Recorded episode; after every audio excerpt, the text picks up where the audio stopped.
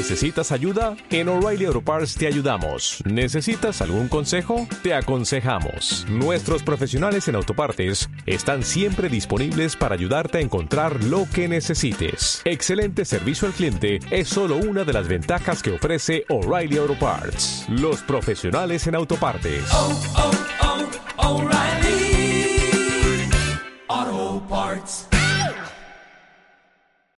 Eran muy malos, eran paquetes, si ellos pudieron, tú también puedes. Eran muy malos, eran paquetes, si ellos pudieron, tú también puedes, tú también puedes. Muy buenas, bienvenidos a Paquetes. Iñaki San Román, ¿qué tal estás? Muy bien, pues estoy reflexionando, porque esto lo grabamos Ah, el, el lunes. Muy bien. Yo le acabo de Antes decir a mi de- novia, voy a hacer dos flexiones porque es jornada de reflexión y no se ha reído. así, así, así. Yo vengo de comer de casa de mi Me madre. he quedado reflexionando sobre el chiste, yo creo. Yo vengo con agujetas, macho. Cuando voy a comer a casa de mi madre, aparte de los tuppers que me da, creo que vengo con 16 kilos más. Me está cebando. Vengo, joder, vengo, vengo asfixiado, vengo sudando. Tirso Luego, Galero. pero todos hemos pensado que, que cuando has hecho con agujetas es porque has pasado la mañana de fiesta haciendo running o algo así, pero no. porque, No, joder, es al tío. contrario, ¿no? Como a mi novia no le gusta la ternera, hace cordero y ternera, ¿sabes? Las dos cosas, por si acaso. Entonces, bueno, de- de- cosas de madre. Tirso Calero, muy buenas, ¿qué tal estás? ¿Qué tal? Hola, muy bien. Un placer estar con vosotros. Soy un, soy un fan vuestro. Qué guay, qué guay. Para, bueno, para que la gente sepa quién es Tirso Calero, es. eh, Hoy venía pensando que a nivel de guion es como si Mbappé estuviese con los hermanos Flaño.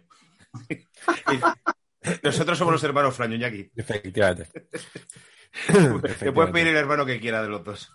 Porque, eso es porque soy bastante más mayor que vosotros. Es cuestión de, cuestión de años de- y, de, y de echarle y darle la tecla cuestión de años. Pues no te creas, pero ¿tú cuántos años tienes, Tirso? O sea, ahora como cinco. 45, voy para 46. Ah, vaya, y aquí le sacas siete a mí me sacas nueve, tampoco son tantos, ¿eh? Sí, no, no te vamos a preguntar dónde estabas con 39 años, para no abajo. Eh, hoy vamos a hablar de fútbol y cine, una cosa que nos propuso Tirso, que está muy guay, la verdad es que mola mucho. Pero antes queríamos hablar un poco, eh, pues además, eh, hoy le he preguntado a Tirso, ¿pero ¿de qué equipo eres? Para saber, y dice, no, soy del bueno. Digo, vale, vamos a hablar un poco de la que está liando Zidane. Pues estoy muy a tope por- con esto que le llaman ahora el monje y el brujo, tío. Me hace mucha gracia.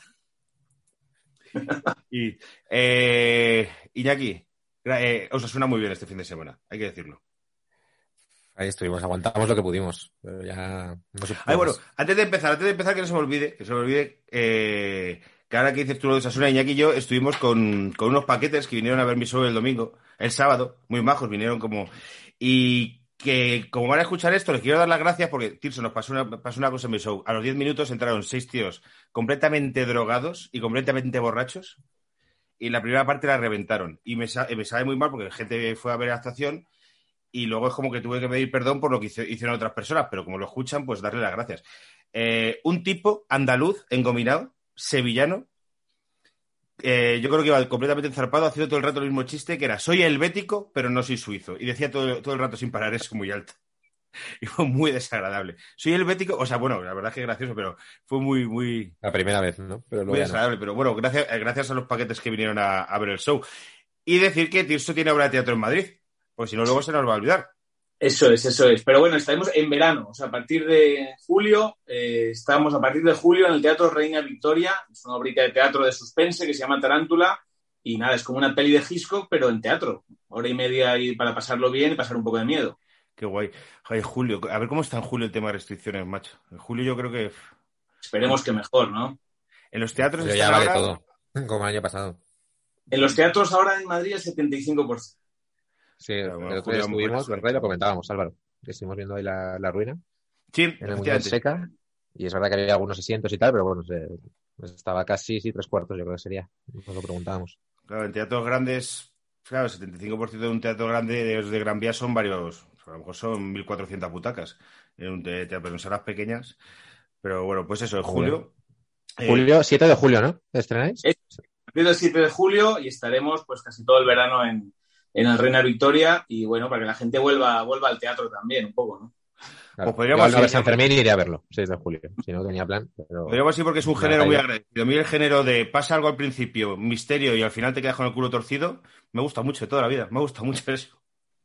Sí, bueno, y es verdad que, que ahora en teatro pues lo que más se lleva es la, es la comedia, ¿no? Hmm. Pero también eh, la gente también un poco a veces está, está un poco cansada o está buscando otro tipo de género y, y ahora que no hay musicales, poco a poco volverán, pero, pero que ahí no hay apenas musicales, pues bueno, esta propuesta de suspense puede estar bien. Sobre la comedia dices, ¿cuántos años estuvo Burundanga o ha estado Burundanga en Madrid? Sigue, sigue Burundanga. Y ¿eh? sigue Burundanga, de estas obras, claro que son incombustibles. Pero bueno, bueno, Tirso, eh, coge tú el timón de esto, ¿por dónde quieres empezar a contarnos? Bueno, pero queréis, ¿no queréis hablar un poco de- del brujo? De Ah, este sí, del brujo. Sí, Sí, es que te digo que vengo tan apurado de casa de mi madre con estos paquetes que ya- y ahora van a venir mis padres a montar una cortina, cosa que me alegro de, de poder perderme. Estar aquí, porque está siendo. Sí, bueno, eh, el brujo Zidane, a mí me hace mucho gracia el apodo y tal, pero ¿vosotros qué creéis que va a hacer? O sea, ¿qué, qué va a conseguir hacer Zidane? Porque lo que está haciendo con unos chavales, eh, con gente que está muy, muy cansada y tal, joder, es, es impresionante. Hombre, yo creo que haga lo que haga Zidane ya, eh, yo creo que se ha ganado la gloria, ya se la ganó, ¿eh? la, gloria, la gloria eterna madridista, ¿no? Pero esta temporada concretamente y la anterior, con, con el inicio del COVID, yo creo que pase lo que pase, ¿no? Eh, Zidane debería ser el, el, el Alex Ferguson de, del. Real Madrid. Eh, Creo que eso sería lo lógico, ¿no? Yo creo, que sí, yo creo que ya se ha quitado el San Benito este de alineador, ¿no? O sea, cuando eso, tenía ¿eh? una plantilla llena de cracks, parecía que él no hacía nada, que simplemente había que ponerlos y tal, y más de uno, como no tenía ese halo que tiene Guardiola y tal, pues decía, pues baja, si solo entreno yo y también ganó la Champions.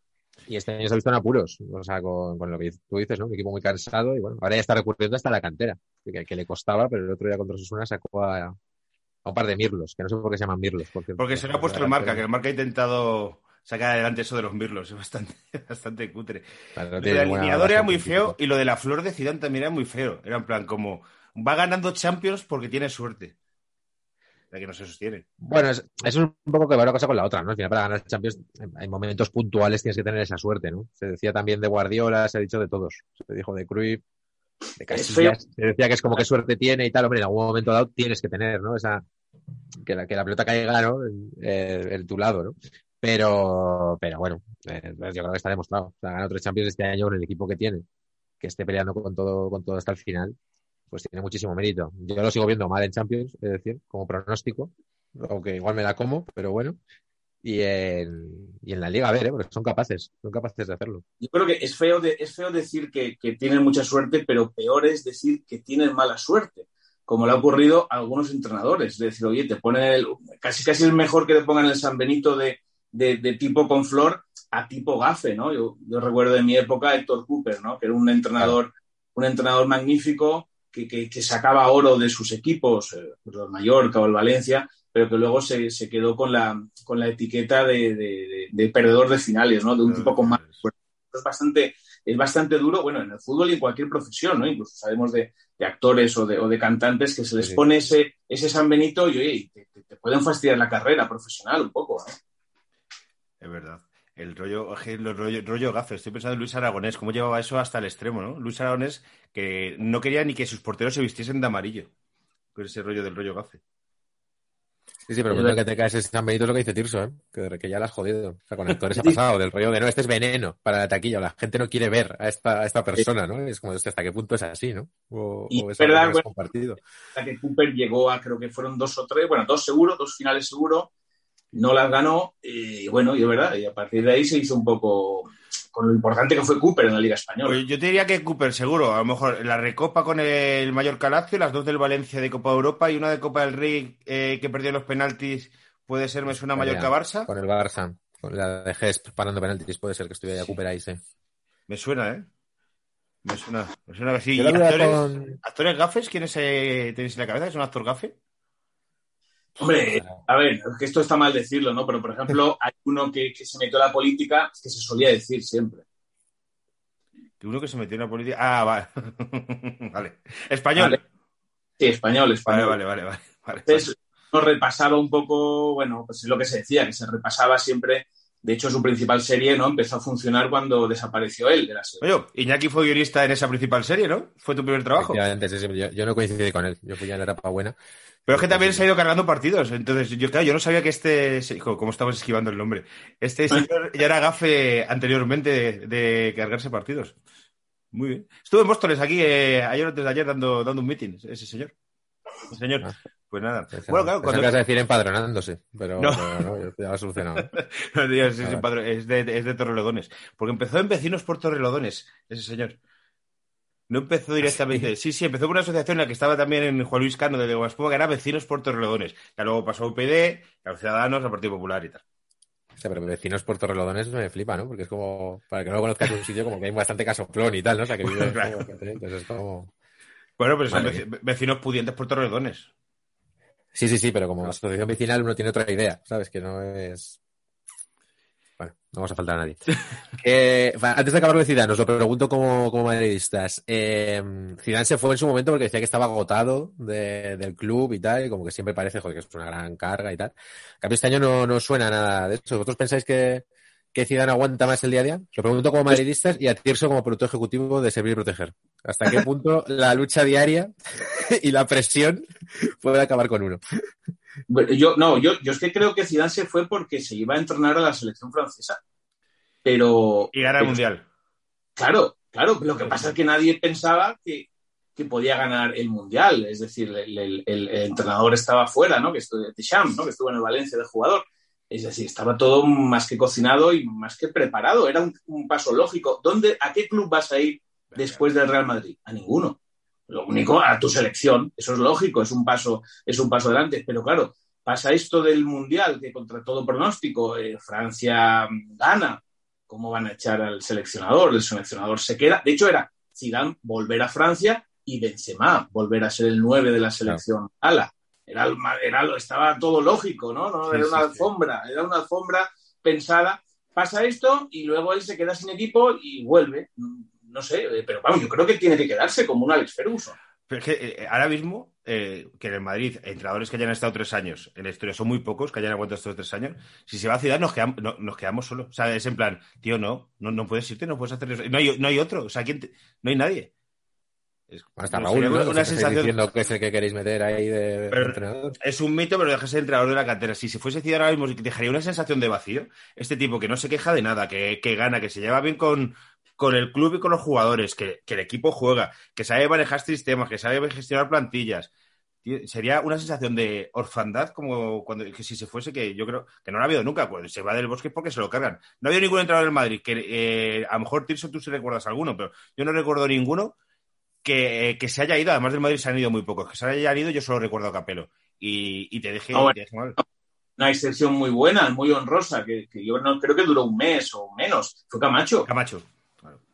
Camacho se volvió, se, se, se fue voluntariamente, ¿eh? cuando vio que los jugadores no podían venir a entrenar porque estaban grabando spots o porque, ta- o porque solo podía contar con 45 minutos por, por al día, pues se fue. Es una casa de putas eso. Una reacción muy española, muy, ¿no? Y se largó, con, pero con dos cojones, ¿eh? es decir, Sí, sí, sí. voluntariamente. Es alucinante, es un caso, es un caso para estudiar. No sé si luego se arrepentiría o no de haberlo hecho. Bueno, lo, lo hizo dos veces. Lo hizo una. Sí, luego lo volvió a hacer, o sea que muchos no. En una lo hace con, con Lorenzo, eh, que eh, creo que la primera es cuando no llegan a debutar y la segunda se marcha en la jornada No, 1 la- o al revés. No, la, la primera es en julio, que En julio, en sí, bueno. Fermines, o sea, del 6 al 14 de julio fue. No sé qué día exacto, pero vamos, fue como de, hostia, que, que se va ya. Y la segunda Pero por- sí se llegó a jugar algún partido Champions. Hablando de, hablando de entrenadores que, que han llevado mucho tiempo en su, en, su, en su equipo, por ejemplo, los Asuna, durante mucho tiempo era un ejemplo de, de Mm. club que tenía un único entrenador, no me acuerdo de Zabal, eh, Zabalza, ¿no? Eh, Sí, sí, sí. ¿eh? Sí, o sea, Asuna, salvo en alguna etapa así muy turbulenta, casi siempre ha tenido estabilidad en ese sentido. Este año es un buen ejemplo. O sea, ya, o sea, Osasuna estuvo en descenso y tuvo una racha muy, muy mala a final de año y en ningún momento se dudó de, de Yagoba. Siguieron para adelante y tal y el equipo remontó. Esas decisiones muchas veces salen mal. Y cuando apuestas por un entrenador que termina las temporadas, muchas veces salen bien. O sea, equipos que se vuelven locos y terminan. Recuerdo el Villarreal que descendió, que descendió con Lotina, pero había tenido como tres entrenadores, entran en esta dinámica de cambiar gente y tal. Y al final salen, son las cosas. ¿Yagoba cuánto lleva en Osasuna ya? ¿Tres años? Pues Yagoba lleva tres años, yo creo, sí. O sea, el- su primer año ascendió y dos en primeras, sí, tres años. Yo si, si se fuera, creo que el madridismo se quedaría. Que podrían a Raúl, porque sería lo más parecido y, se- y porque tampoco hay mucho dinero para ir a. O sea, por un club o uno de estos titanes que ya tienen curro. Se me ocurre el entrenador de la selección alemana, que ahora se queda. A mí- que me da mucha, me da, me da mucha tirria ese señor porque hace una, eh, lo que hace con los sobacos y, y, y comiéndose los mocos y tal, me da mucho asco, tío. Hay Lo que algunos pasa de Zidane, un tío que se huele el culo y se, se mete en el culo y luego se lo huele, es un cambio muy traumático. ¿eh? El cuchillo jamonero, tío. Eso es hacer el cuchillo, el cuchillo jamonero. Es muy asqueroso. Pero bueno, yo espero, espero que no. Pero espero se creo que... Zidane, ¿no? Está- podemos estar Sí. tranquilos que en la Eurocopa estará Luis Enrique, ¿no? O sea, que no cambies de entrenador. Joder, tío, que no igual, igual hacer otras rubiales, otra de esas que. Lo digo que este año eh, es el primer año que creo que la prensa y eh, la gente que no es madridista, o incluso parte del madridismo, ya están dándole a Zidane el mérito que se merece, que muchos le, le damos desde, desde que en una eliminatoria de Champions en París sale con Lucas Asensio eh, las bandas y, y gana en París, o desde que va a Turín y gana 0-3, desde que ha hecho muchas cosas importantes. Y ya la gente se está empezando a dar, creo. Sí, yo que sí. Hombre, esto es muy frágil, ¿eh? Cuando empezasteis el año flojo decían que es que Zidane, que claro, se, se le recuerda, no es que Reguilón lo ha dejado marchar, juega con Marcelo que está acabado. Pero si al final casi todos los que se van. Lo van a estar eh, esperando, ¿eh? O sea, si, si Palma mañana, o pasado, pasado, ¿no, Juan? Eh, el miércoles, lo van a estar esperando, pero vamos, creo que en una, en una valoración sosegada, vamos, creo que ahí se ha pegado un temporadón. Gane lo que gane. semifinales, cuando estábamos a, a 9 de la Leti, te dicen semifinales de Champions y peleando la liga, o sea, ya, ahora mismo la temporada está ya, ya hecha. O sea, de los pocos años que sin ganar nada el Madrid, a lo mejor madridistas como Tirso yo, como yo, diríamos, muy buena temporada. Porque es que es, pues es lo que no se puede hacer más. Bueno, pero podemos ganar todavía, ¿eh? No, eh, yo, yo estoy a tope, eh, yo, yo estoy en modo doblete. Estoy en modo. Lo que pasa es que yo me vengo arriba muy fácilmente, pero yo estoy en modo doblete de una final no la perdemos eh, y si terminamos así. Bueno, bueno, es que ya. Si nos follamos a Guardiola y ganamos la liga. Creo que la- la duda aquí para los madridistas acérrimos, ¿no? Es que si ganamos la Champions, ¿vale? Pero no podemos ganar la Liga. ¿Pero qué preferimos? ¿Que la gane el Barça o que la gane el Atleti de Simeone? a- a mí- yo prefiero que gane el Atlético de Madrid de Simeone. O sea, dándome mucha rabia a Simeone. Mucha. En circunstancias normales esa sería la respuesta, ¿no? Sí. Pero es que no, pero es que no, que, que la gane el Barça. era- Yo prefiero que la gane el Atlético de Madrid. Ya mucho tiempo sin ganar nada. Al final siempre tienes algún amigo de Atleti. Eso es Dos- una hostia doble porque primero te cagas con el Barça y lo segundo haces lo que más le puede doler a un Atlético, que es decir, no me hace ilusión que ganes una, una liga porque no me caes tan mal. Que no hay cosa que puedan odiar más los Atléticos. Así que Y me da cierta cosa que se esté descartando al Sevilla, que a lo mejor esto alguien lo escucha dentro de una semana y el Madrid ha ganado el Sevilla y tal, pero puede ganar la Liga el Sevilla. Que está muy, que está muy ser. cerca. y se supone que es el que yo no he visto partidos de Sevilla últimamente, pero se supone que es el que mejor está, ¿no? O sea, o el más fiable. Desde luego el Barça fiable, fiable, no parece. El Madrid me da la sensación de que tampoco, el Atlético de Madrid tampoco, y el Sevilla en cambio va, va, va creciendo. El Madrid tiene una cosa de eh, fiabilidad, que es que es muy difícil meterle goles, macho. Bueno, tú lo, lo viste este fin de semana con, con los Asuna, o- es que a Madrid es muy difícil meterle goles. Defiende con tres centrales. Eh, si Casemiro está bien, que últimamente no es, no es de los que mejor está, y con Courtois, que es un semidios, muy difícil meterle goles. Bueno, lo de Courtois yo estoy también muy a tope. sorprendido es, es Militao, ¿no? Porque de repente ha emergido como un, como un dios de la defensa al instante, ¿no? Es decir, ¿dónde estaba este hombre? no? Vamos, pues debe ser cosas mentales, macho, ya sabes, pues esto de... Cuando salen bien, pues ya empiezan a salirte bien las cosas. Yo lo poco que había visto a Militar no me gustaba nada. Me parecía que no tenía nivel para el Madrid y ahora pues parece, eh, parece Pepe. Que es... Que Pepe, yo, yo era muy fan de Pepe, me parecía un, gran central. Me gustaba mucho Pepe, ¿eh? Pepe, jugador... no sabíamos si, si era un elogio o no. Parece No, no, no, pero de- del que se recuerda como un jugador más violento de lo que realmente era. O pasa porque, bueno, como Por lo que sea. por lo que sea, tuvo un día malo con el Getafe, pero luego, a partir de lo del Getafe, el chaval ve su lista de tarjetas amarillas cada temporada y, y cambió mucho. No, no, si tarjetas le saca muy pocas, eso no hay duda. No, Joder, eso no se debate. Bueno, eh, vamos a hablar de fútbol y cine. Vamos a hablar Vamos al tema. Vamos a, vamos a hablar del fútbol y cine. El- el- puede ser el último programa antes que hagamos de que el eh, antes de que el Madrid esté en la final de Champions. Y a partir de ahí hagamos todos los, eh, los programas sobre el Madrid y la final de Champions, Iñaki. Jugador a jugador, ¿no? Jugador el programa de. Courtois, el programa de Carvajal, el ¿no? Vale, perfecto. El programa de Carvajal lo podemos hacer desde una clínica de fisioterapia. Claro, de un tema, ¿no? Carvajal, fisioterapia, ¿no? Es como Sí, sí. Eder Militao, el renacido, ¿no? Pues vamos ahí como cada uno por un tema. Sergio Ramos, documentales, ¿no? Y hablamos un poco del ganador del Oscar, el documental y tal. Vale. Marcelo en un brasileño Vale. lo hacemos. Bueno, Tirso, eh, ¿por dónde empezamos? Bueno, eh, pues sí, bueno, el tema es un poco hablar de, de aquellos actores que o se han hecho, o, perdón, aquellos futbolistas que o se han hecho actores o han tenido cierta, cierta importancia, relevancia en, en algunas películas, ¿no? Es decir, eh, pues hay un, no llega una decena, ¿no? Que, de actores que sí que han protagonizado más de una película, pero aunque no, no vamos a hablar por orden cronológico, ¿no? Pero, por ejemplo, ahora que hablábamos de Zidane, Zidane sí que, sí que intervino en una película, la de Asterix en los Juegos Olímpicos, que creo que yo creo que era la, la tercera de la saga, o, o la segunda o la tercera, ¿no? Asterix en los Juegos Olímpicos, creo que la tercera. Eh, es una película del 2008 y él no, no se interpretaba a sí mismo, o sea, interpretaba un, eh, un papel que era eh, numerodis, que era una especie de, de, de- de mago, de, ¿no? de mago de estos que competía, ¿no? Y ahí es verdad que también no solamente salía eh, Zidane, sino que estaba, estaba Schumacher, ¿no? El, el- el piloto de, de Fórmula 1, también Adriana Carembé, pero es la única película, la única película en la que Zidane ha tenido un, ha tenido un papel, ¿no? Yo creo que en el 2008 ya, 2008 se habría, sí, se había Sí, retirado ya. sí, sí, estaba retirado. Zidane, si no recuerdo mal, es 2006, bueno, no recuerdo mal, 2006, la final del Mundial 2006, su último partido. Bueno, pero bueno, sigue siendo un mito tal, la película, la película francesa que barrió en taquilla salía Alain Delon, aparte de los de siempre, ¿no? De Depardieu y todos estos, ¿no? Pero, pero, pero esa tercera parte, la verdad es que estuvo, estuvo, estuvo muy bien y creo que se rodó parte en lo que era la ciudad de la luz de Alicante. Creo que- La luz de Alicante, ahí rodaron, a- a- ahí rodaron un par de, de esas pelis, ¿no? Pero, pero si queréis, em- empezamos por, no, por el principio, lo, voy- lo voy a hacer, sobre todo vamos a hablar de una peli que a mí me encanta y creo que a nuestros oyentes también les gustará, que es Evasión o Victoria. Vamos a contar, vamos a contar anécdotas de Evasión o Victoria porque da para... Tiene para da mucho, ¿no? da para ello, da para ello. Pero, por ejemplo, lo que poca gente sabe es que eh, James Bond más famoso que ha habido, que es Sean Connery, ¿no?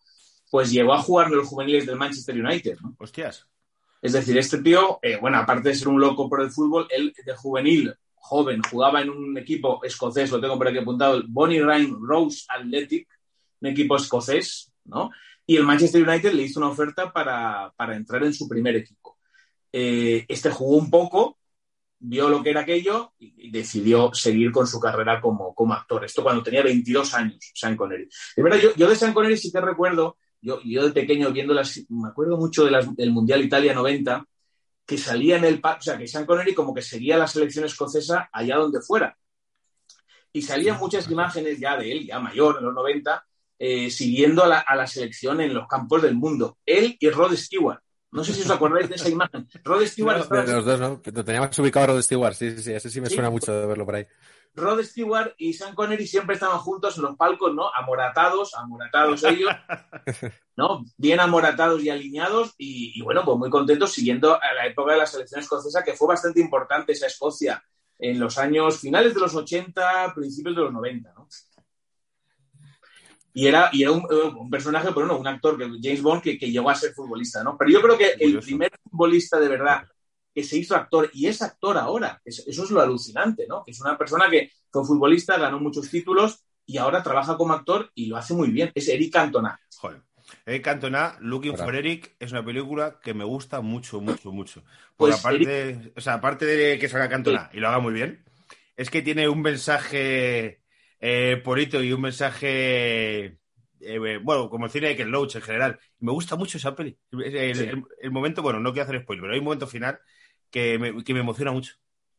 Sí, Eric Cantona, esa es una de sus películas más famosas, ¿no? Buscando Eric, del 2009, ¿no? Dirigida por Ken Loach. Para la gente que no lo sepa, va de un tío que se fuma un porro y ve a Cantona. es que, es Es que que todo pintaba muy mal. O sea, porque el aviso era como que los productores querían hacer algo con Cantona y llaman a Ken Loach, que es como un icono del cine social, que parece Pues que sí. era como una cosa de encargo. Entonces pintaba como de, pero ¿dónde te has metido, no? Ken Loach. O sea, va a ser como super fumados, pero con, el, el- con este hombre aquí como intentando facturar. Yo me acuerdo cuando anunciaron que pintaba fatal y luego salió Un bien. peliculón, tío. Sí, salió bien, es una peli porque es una película muy de Ken Loach, es una película muy Ken Loach, Muy- y es una película un poco que narra un poco lo que es la verdadera pasión del, del hooligan o aficionado inglés al fútbol, ¿no? Que, que la verdad es que allí es, es otra cosa, ¿no? Nosotros somos muy futboleros, pero allí hay gente que, cuya vida, mm, vida es por y para, por y para el fútbol, ¿no? No sé si habéis visto un, un documental, y creo que se hicieron dos temporadas, no sé si más, se hicieron dos temporadas que estaban muy bien sobre el Sunderland. Sunderland Still I Die, creo que se estrena ahora la siguiente, que es la del año pasado. Sí, es verdad. Estaba Sí. en Amazon. Ah, pues, ¿no? pues Sí. yo vi las dos te- primeras temporadas, creía que no habían hecho una, sí, mira, una- te, te lo voy a comprobar. documental, yo lo recomiendo para que la gente pues eh, vea lo que es la pasión por el fútbol de un equipo que en su momento estuvo en la Premier League, pero en el documental, por ejemplo, está en la First Division y luego llega a bajar a la, a la Second Division. Bueno, la First Division o League, eh, no, la, ¿cómo Sí, se llama? la, La- eh, Championship, creo que se llama la, la segunda serie de Championship y luego la bueno, pues en ese FD1. vemos como la gente sigue, eh, sigue animando al Sunderland y te muestra un poco la pasión, ¿no? Y Ken Loach en esa película recogió esa pasión, sobre todo de, bueno, gente de clase obrera que, cuya, cuya única, eh, cuyo, cuyo único aliciente es que llegue el sábado, que llegue el domingo para ver el, para ver su equipo, ¿no? Y, y esa película Buscando Eric, la verdad es que está muy bien. Pero es que lo curioso es que, que, que, por ejemplo, que, que Eric Cantona, siendo jugador en activo del Manchester United, hizo una película francesa, él como coprotagonista, que estaba muy bien, que se llamaba La alegría está en el campo, o La alegría está en el Prado. Ah, Tuvo mucha fama esa película en los años 90, la película es del 95, con lo cual él todavía estaba jugando, ¿no? Y esa fue la primera vez. estaba jugando y ya actuó. Bueno. Sí, porque lo hacían en verano, eso se puede hacer. Es decir, normalmente Claro. eh, se reservan el verano, esos dos meses de verano, para hacer, pues bueno, cualquier anuncio, cualquier. Y él le gustaba tanto el cine, le gustaba el le gusta el cine, que empezó como, como actor en esa, en La Alegría está en el campo. Y luego es que tenía un papel bastante destacado en el 98. Yo creo que ahí ya Cantona se había retirado en el 98 con una película que es la de Elizabeth con Kate Blanchett, nominada al Elizabeth. Claro, verdad. nominada al Oscar. Al Oscar a la mejor película y él hace como de un duque francés, me acuerdo que era como un caballero medieval, un duque francés y con un papel im- importante.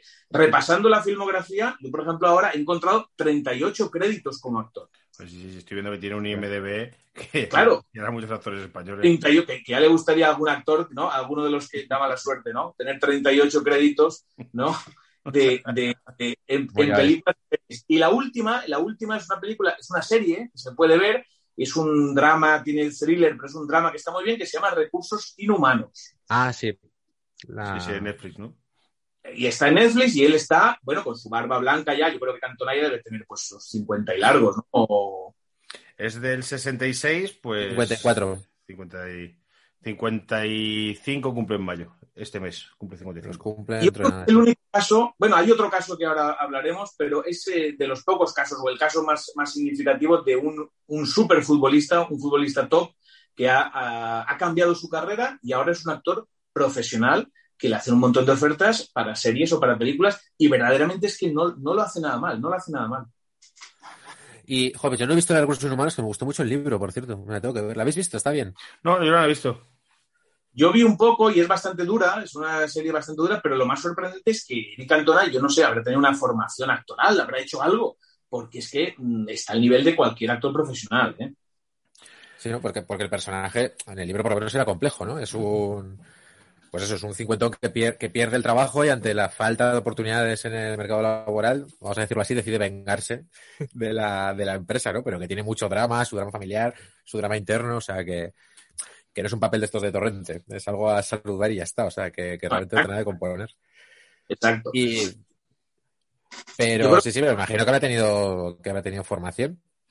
Sí, hombre, verá que ya lleva, pues empezó en el noventa y tantos haciendo pelis, pues sí, ya, ya, ya lleva un, un- un largo camino, ¿no? Pero es el único caso verdaderamente de alguien con vocación, porque todos los demás son, bueno, son, son un poco excepciones, ¿no? Pero yo creo que, por ejemplo, la película que, que mejor mezcló futbolistas reales, ¿no? Con, con una historia es Evasión o Victoria, ¿no? Sobre todo los de, los de mi generación, ¿no? Evasión o Victoria fue, la vimos de niños, aunque es verdad que se ha repetido, ¿no? Hasta, hasta, hasta la saciedad, ¿no? Esa película, yo creo que todos la habréis visto, ¿no? Sí, sí, Sí, bueno, es un... Una película a mí me da mucha rabia que no haya jugadores españoles. Hay de todos lados menos españoles. Ja, Sí, bueno, hay que, bueno, hay que contextualizar. claro, Eh, porque ¿de qué año es Victoria? película, eh, año 81, ¿no? Es una producción americana e inglesa. ¿Vale? Americana e inglesa, rodada parte en Inglaterra en los estudios Pinewood y parte en Budapest. Todo lo que es el campo de concentración y todo esto es, che- es Checoslovaquia, ¿vale? Entonces, eh, bueno, actores, eh, eh, futbolistas españoles en esos años, pues, año 81, no teníamos ningún. Bueno, sí, a ver, podríamos hablar de Juanito, de Kini, pero no eran cracks internacionales, ¿no? No- Claro. no- no, no eran cracks internacionales. que fueron los peores años para el fútbol español. La, en la época del post Gran Real Madrid hasta que otra vez los años 80, los años 70, tanto la selección como los clubes españoles es que no, no pintaban nada. Bueno, ahí a los 80, bueno, estaba ahí, ¿no? Y, eh, eh, contra el Liverpool, ¿no? La, la- En 1980, si no recuerdo mal, la que pierde el Real Madrid. Sí, es la única excepción hasta que, hasta que llegó la quinta y empezó otra vez contra el Milan y el PSV, ¿no? O sea que ese Real Madrid que pierde a final de los 80, que era la de la quinta de los Garcías, eran jugadores que se meten en una final, pero no eran nada mediáticos, ni eran estrellas, grandes estrellas. Yo creo que era, si, si te digo que era del Bosque, eh, la gran estrella de esa selección, una de ellas seguro, pero no sé si la gran estrella era del Bosque. Sí, bueno, pues entonces eh, es lógico que España no tuviera ningún representante, ¿no? Eh, de, de futbolistas, quiero decir, lo importante de esta película, que bueno, que tiene actores consagrados como Michael Caine y la verdadera estrella, es decir, quien más cobró en la película y era la verdadera estrella, era Silvestre Stallone. Es decir, aunque, Michael Caine era un actor de sobra conocido, eh, mucho más importante, Stallone era la estrella y luego estaba Max von Sydow, que era un, actorazo, ¿no? Eh, actor fetiche de Berman, pero, pero la estrella fue Silvestre Stallone. Y hay una anécdota que, ahora contaremos, pero vamos a seguir con, con, los futbolistas. De los futbolistas, de los futbolistas que había en la película, digamos que tres eran los, los más importantes. Eh, uno es, obviamente, Pelé, ¿vale? El otro es Osvaldo Ardiles y el otro es Bobby Moore. Uh -huh. Si queréis, vamos de menos a más, es decir, de menos famoso a más, ¿no? Vale. Yo creo que el, bueno, para nosotros, para el público español, sería Bobby Moore, ¿no? Pero bueno, pero para los ingleses es, un, es una leyenda. Bobby Moore era el capitán de la selección inglesa que levantó la Copa del Mundo en 1966. Es decir, es el, claro, es el equivalente a nuestro Puyol o a nuestro... Nuestro Iniesta, ¿no? O nuestro Castillas, claro. Es, es el capitán que levantó.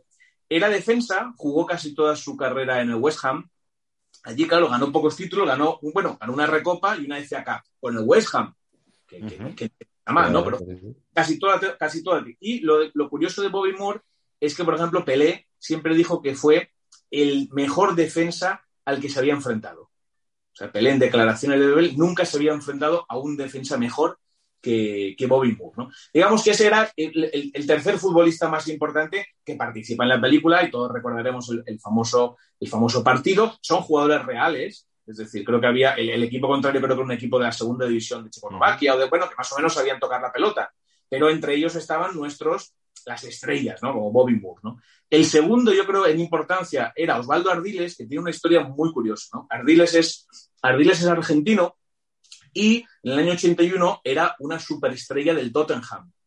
Era de los primeros jugadores sudamericanos que fue a Europa.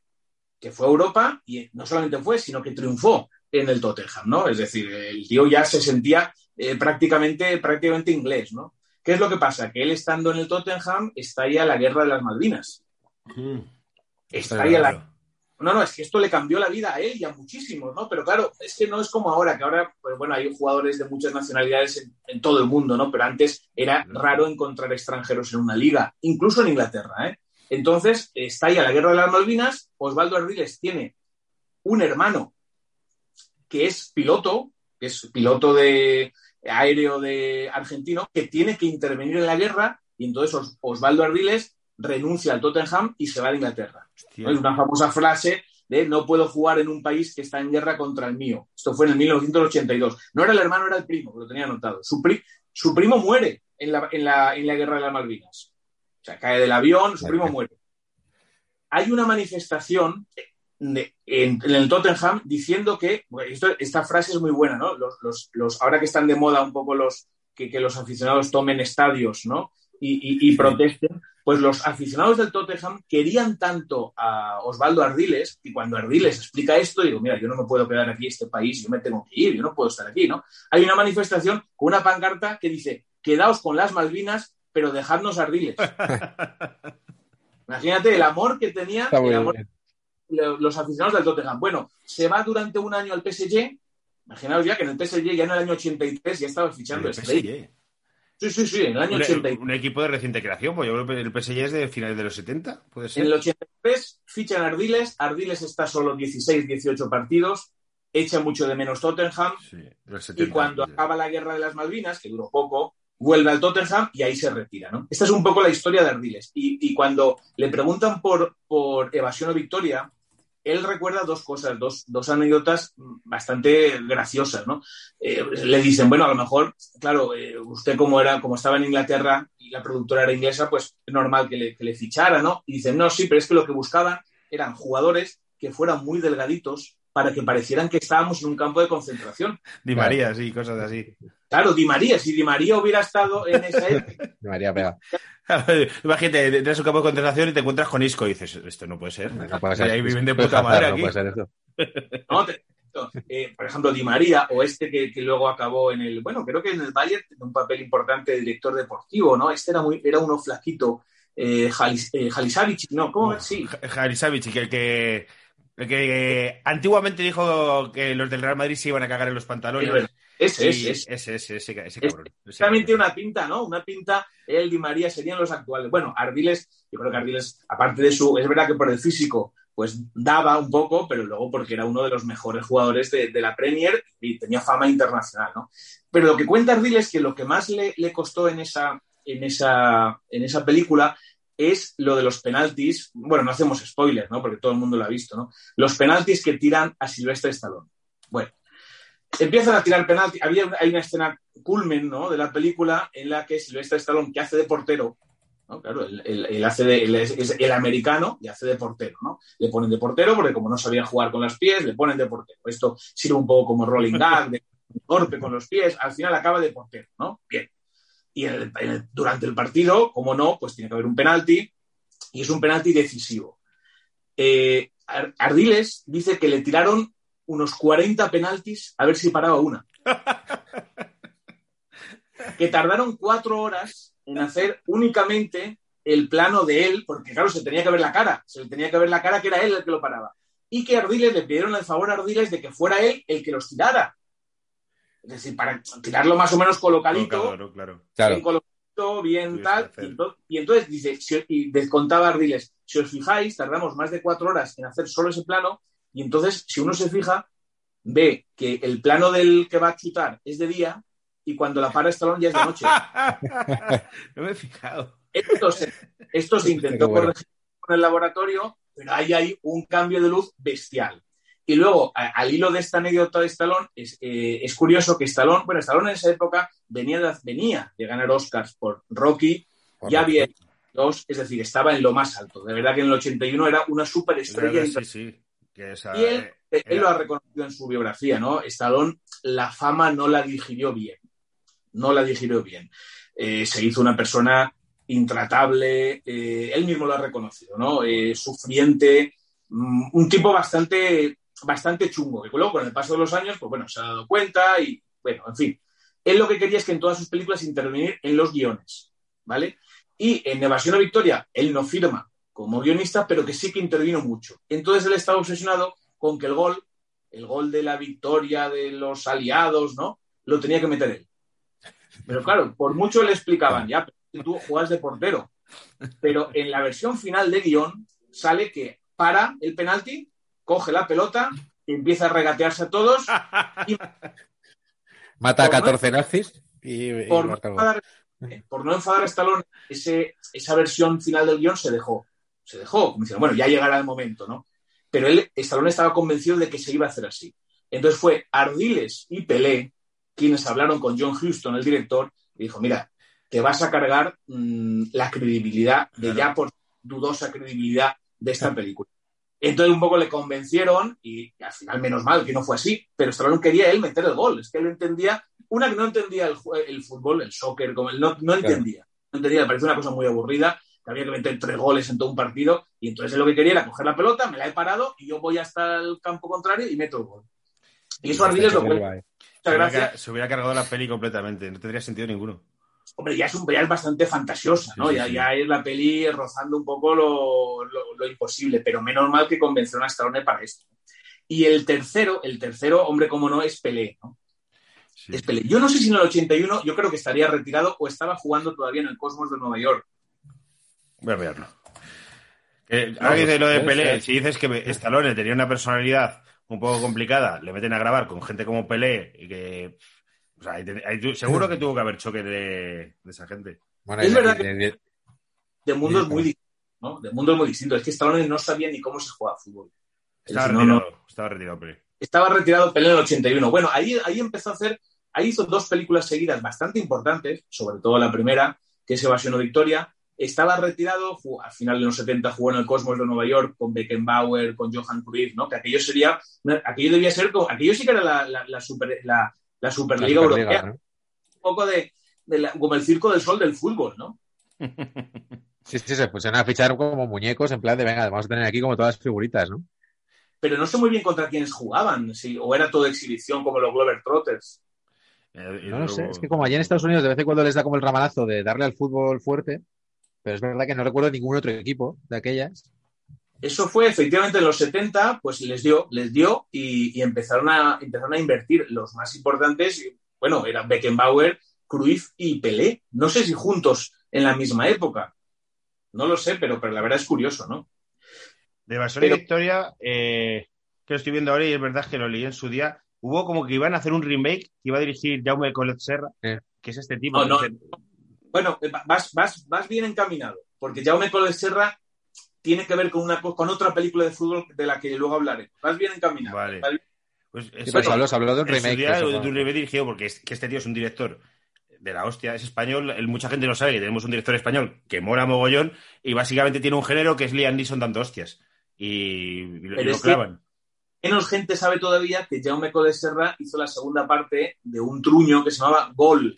Es que ese sí no se sabía y esas películas son muy, muy flojas, muy, muy flojas.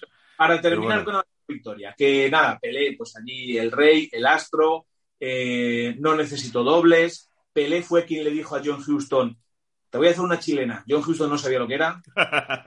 Claro, porque John Houston no tiene puta idea de fútbol, ¿no? O sea, es No. que yo me imagino ahí un rodaje Ya. como el de Apocalipsis Now. O sea, es como nadie tiene idea de nada, unos egos increíbles, tal. Sí. Y... John Houston a finales de los 70, digamos que todo el trabajo lo hacía, era un trabajo alimenticio, ¿no? Por el cheque. Lo que pasa es que uno puede hacer trabajos alimenticios y nosotros que somos guionistas, esto lo defendemos, uno puede hacer trabajos alimenticios que estén muy bien.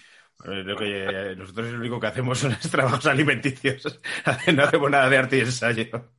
pero que pero John Huston, joder, que había hecho obra maestra a finales de los Claro. 70, bueno, hace algunas películas así dudosas, pero esta, por ejemplo, yo creo que le salió bastante bien. Y después de esta hizo El honor de los Prizzi, o Bajo el volcán, o Dublineses, que son obras maestras, ¿no? Pero bueno, no tenía ni idea de fútbol. Entonces, digamos que Pelé, Pelé fue un poco el asesor, el asesor futbolístico, y se inventó las jugadas. ¿eh? Se inventó las jugadas. Un momento muy bueno de la película es cuando Ardiles hace una especie de regate como de, no es la cola del escorpión, pero es algo parecido, ¿no os acordáis? Que la eleva por detrás. La- Sí, como la, que, esto de pasártelo así. No sé cómo se llama eso. Eso es, eso es muy recordado, ¿no? Pero bueno, pero Pelé con John Huston hizo una muy buena amistad y al año siguiente Pelé hizo una película que aquí en España, eh, aquí en España tuvo, tuvo mucho éxito, que se llama 11 más 1. No sé si os acordáis. 11 más 1, no tengo ni idea. Pues No año tengo 80 en España se estrenó en cines, la, la gente la, bueno, la fue a ver, una película bastante infantil, y era que, bueno, que eh, John Huston interpreta, es una película me- americana, pero con coproducción mexicana, John Huston interpreta a un cura que lo que quiere es que a unos niños pues, eh, pues no caigan en las drogas y se dedican al fútbol. Y para eso contrata a un entrenador que es Pelé. Esa película tuvo mucho éxito en España, se llama 11 más 1, y, y la hicieron casi inmediatamente después que de Evasión a Victoria. Fíjate. Nunca habíais oído hablar de 11 más 1. No, no, no, no.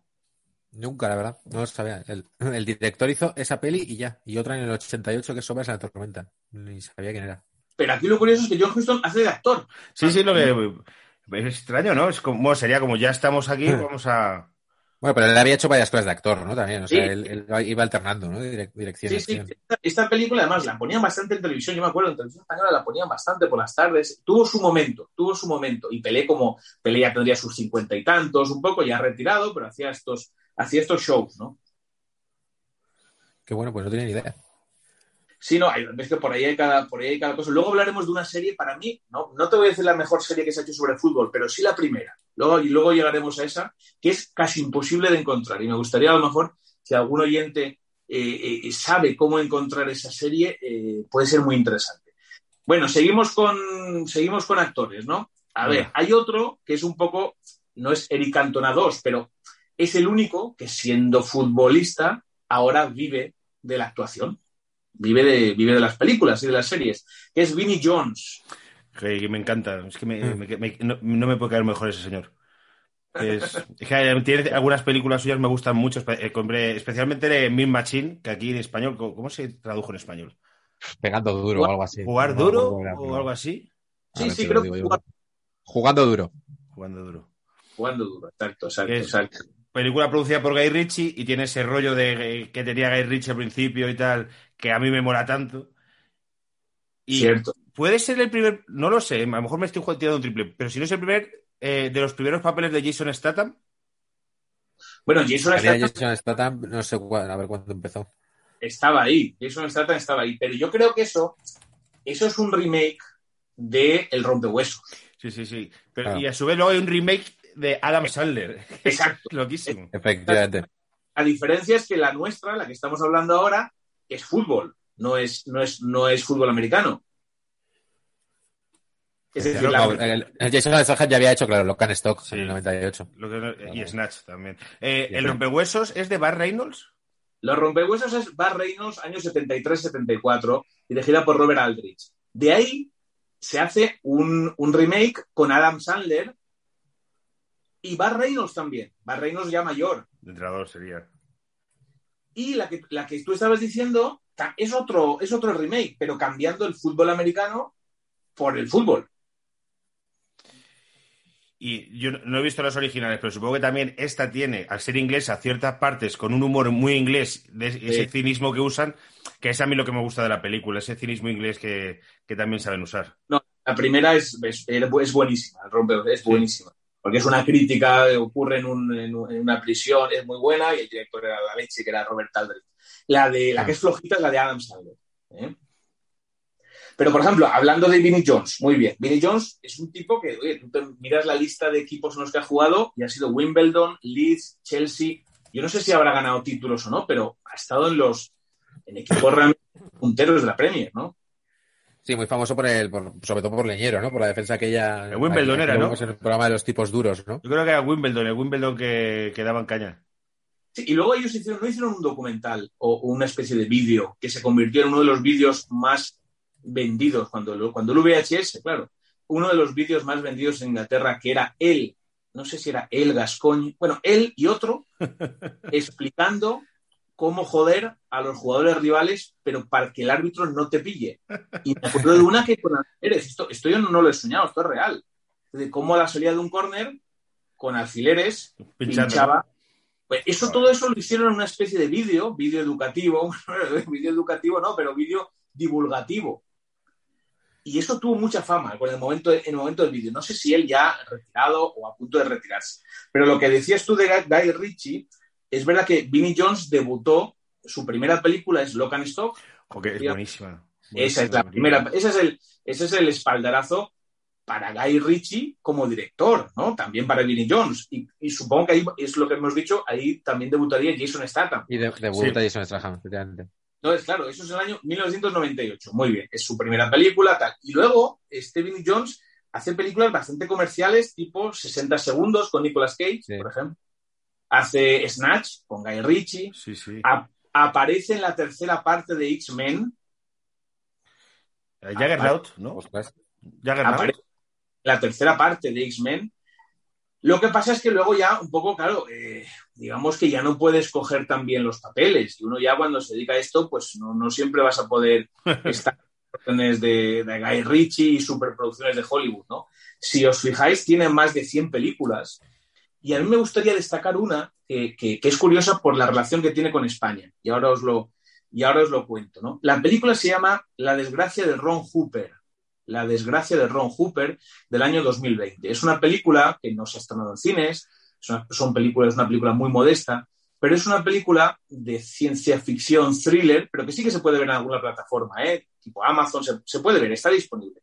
Lo curioso de esta película es que es una película española. Es una película rodada en Tenerife, rodada por un tipo muy peculiar que se llama Jaime Falero.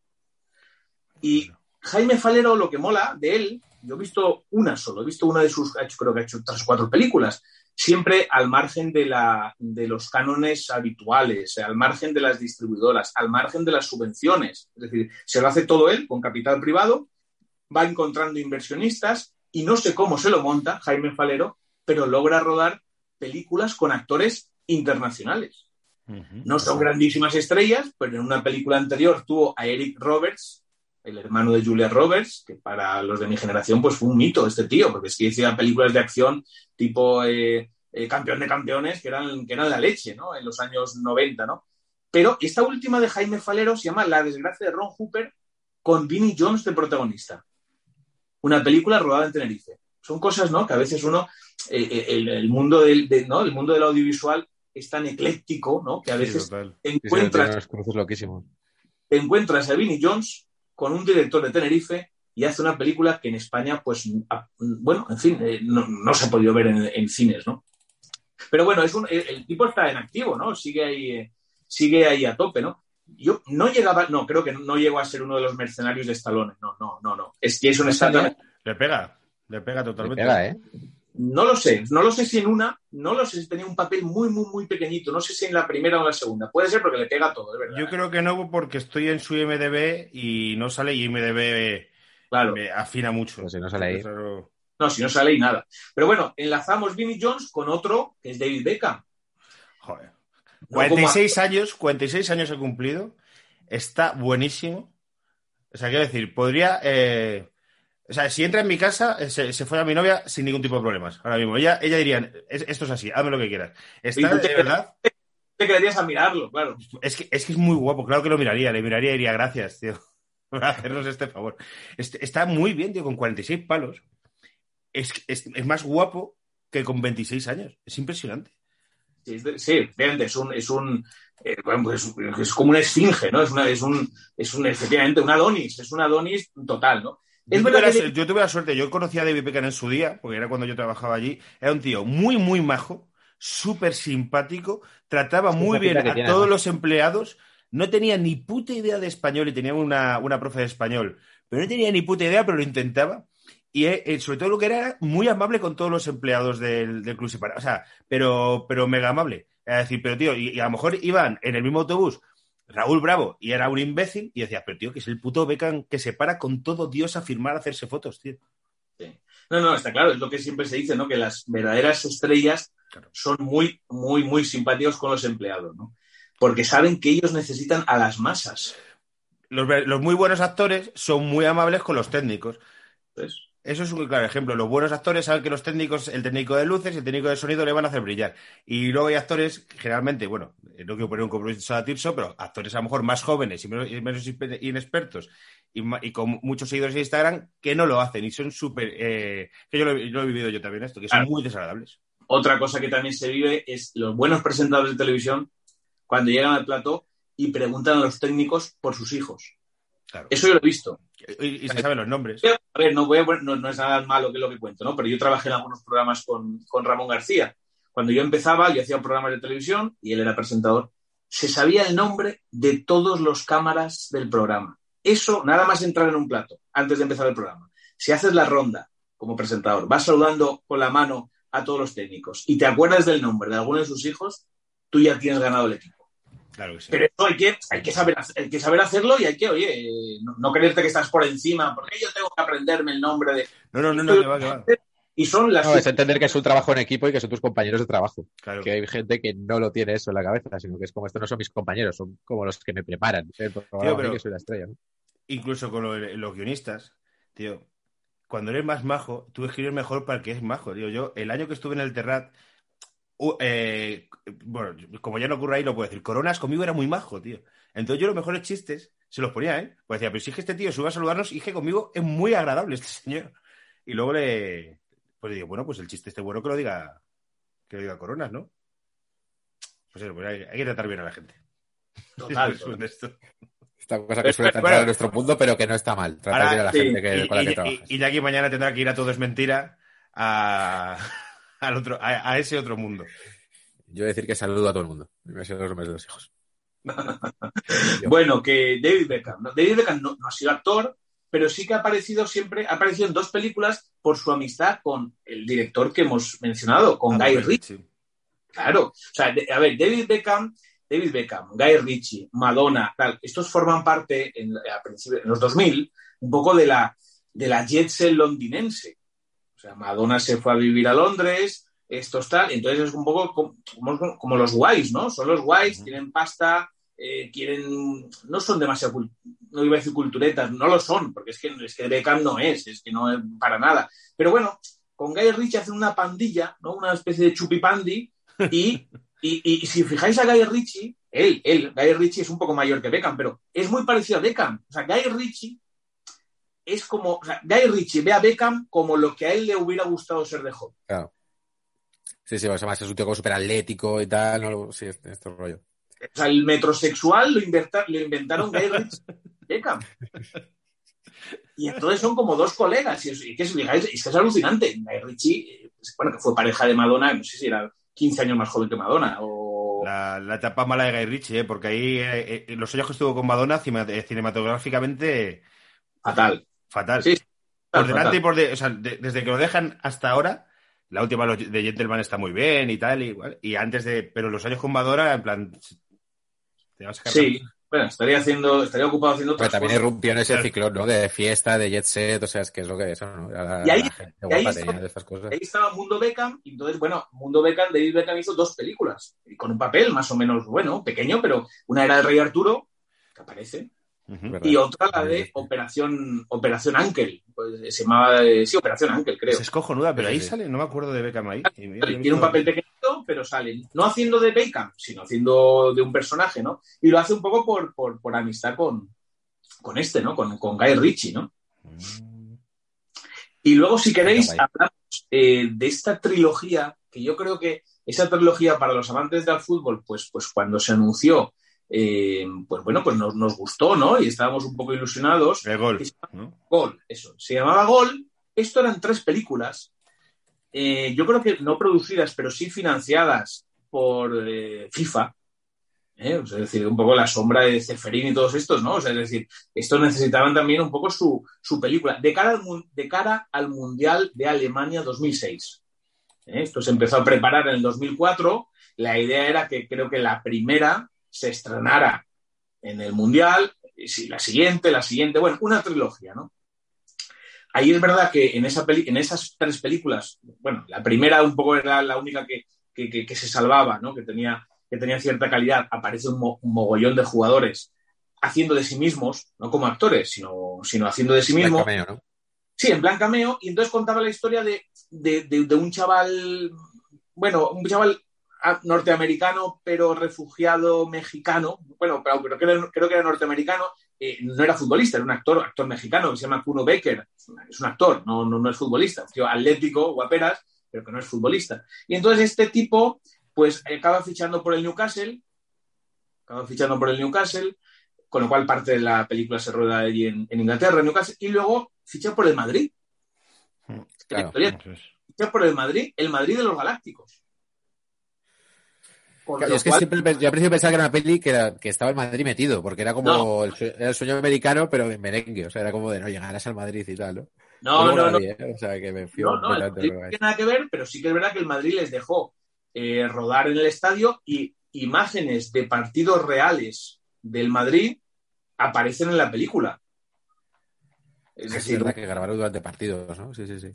Es que grabaron durante el partido, que a veces no se sabía, pero esto que, claro, me acuerdo una vez que el público no sabía muy bien exactamente, y era eso, es que estaban haciendo una película, hombre, una película americana, con de, una película americana, la FIFA detrás, eh, bueno, con bastante presupuesto, ¿no?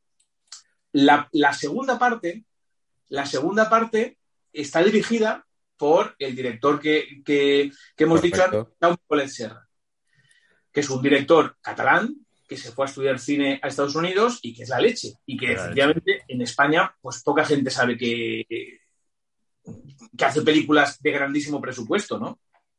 Sí, sí. Eh, Sí, bueno, es que, es que claro, se fue súper joven y ya toda su carrera ha sido así, ¿no? O sea, no ha sido como Bayona, ¿no? Que es como, o, que- o Amenábar, ¿no? Que es como haces una peli aquí y luego ya haces la americana, ¿no? Sino que él eh, hizo un mogollón de videoclips, ¿no? O sea, videoclips y anuncios y spots que incluso estaban en la Super Bowl y tal, entonces él ya hizo su carrera allí. Y, sí, sí, o sea, director de estos de Hollywood de, de oficio que se llama, pero que, parece algo que infravalora, pero, pero al revés. O sea, que es como que el tío cada cierto tiempo eh, hace una peli que hace taquilla y que funciona muy bien. Sí. Y hizo, pues, hizo esta segunda parte, ¿no? La, la- segunda parte.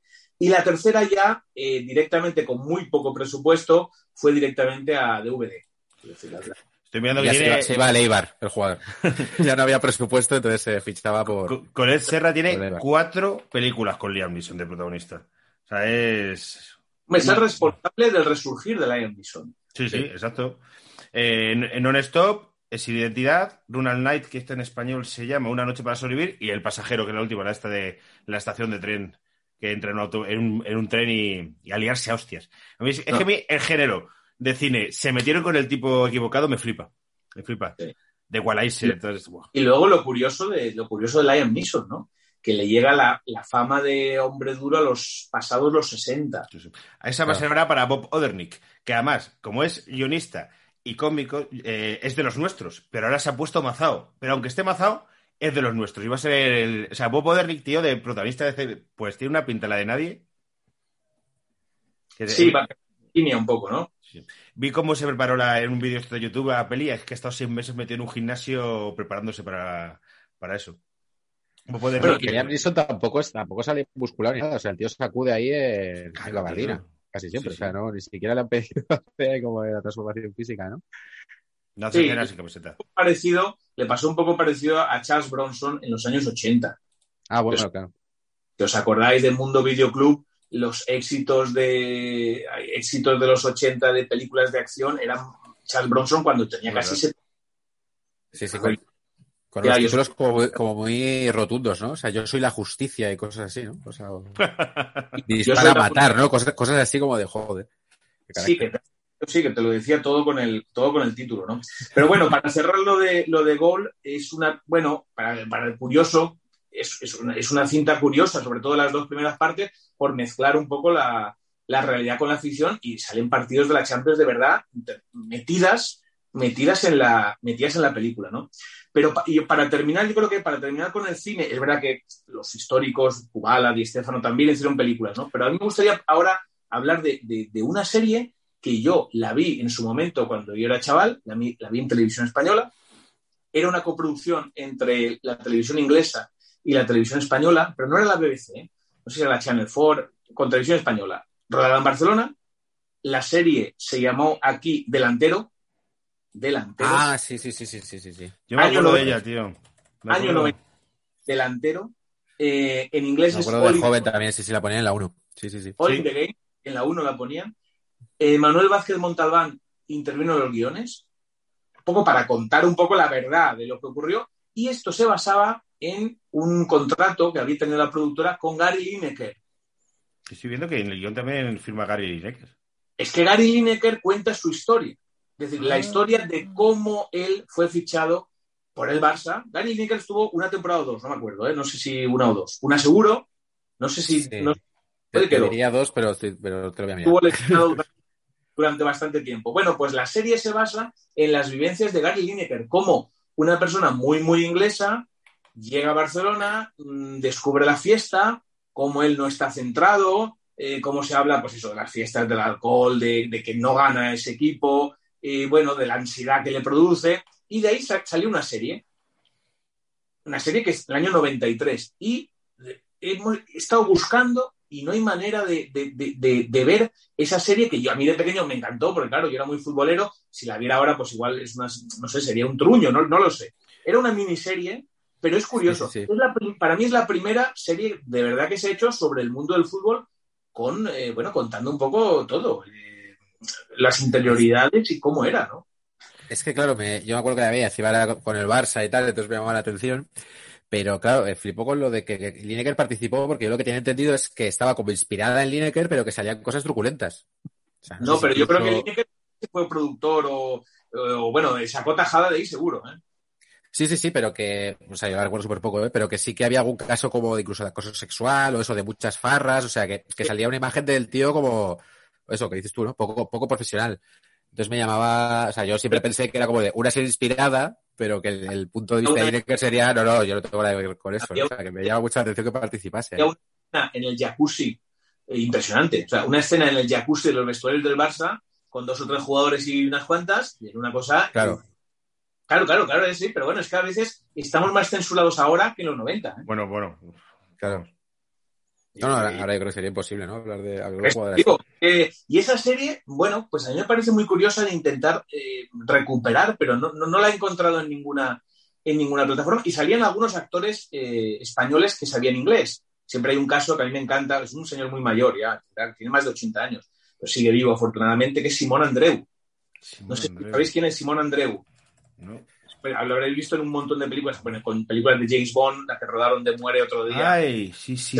Cádiz, eh, películas de Bridget Jones. Ah, sí, sí, sí, sí, sí, sí. actor mallorquín, es un actor mallorquín que tuvo la suerte, aparte de ser buen actor, tuvo la suerte de aprender inglés muy pronto. Y entonces a lo mejor él con 20, 25 años ya sabía inglés. Cuando empezaron las, las, las películas americanas que se rodaban en España, necesitaban actores que supieran inglés y no había Claro. tanto. No había No tanto. había, claro. Y este Simón Andreu se hinchó a trabajar. Y a partir de ahí tuvo su representante extranjero y todas las películas o series eh, inglesas, sobre todo, o americanas que se rodaban en España, siempre le llamaban. Y en esta serie, delantero, también está Simón Andreu. O sea, es que te firma este 194 créditos en IMDB. ¿Quién? Eh, Simón Andreu, 194 créditos tiene. Y- pero y películas gordas, ¿eh? Bridget Jones, eh, James Bond, eh, bueno, impresionante. Y es por eso. Y nació en un pueblo, un pueblo de Mallorca. Siempre. Bridget Jones, joder. Porque es que hay gente que, tío, ¿cómo mola esto? Hay gente que, que trabaja de actor o, o en nuestra profesión toda la vida sin ser una estrella, pero currando. Esto me, me mola un montón. Pues, hombre, eh, son, son currantes, son, son sí. los currantes de la interpretación. Yo, afortunadamente, he tenido tengo muy buena amistad con, con Manolo Zarzo. Manolo Zarzo es un actor de toda la vida. Mi, mi- la- mi segunda película como director la protagonizó él. Él tiene ahora 87 años y es una leyenda de, de- de la interpretación en, en- en España, ¿no? No sé cuántos créditos tendrá, pero bueno, es una, es una barbaridad. Y es un, el eterno secundario. Hace de coprotagonista casi siempre, ¿no? Y ha estado trabajando pues toda su vida, ¿no? Y, y de esos hay varios casos, ¿eh? Pues te digo yo, Manuel Zarzo, tiene 241 créditos en IMDB. Madre mía. ¿Qué te Hostia puta. Joder.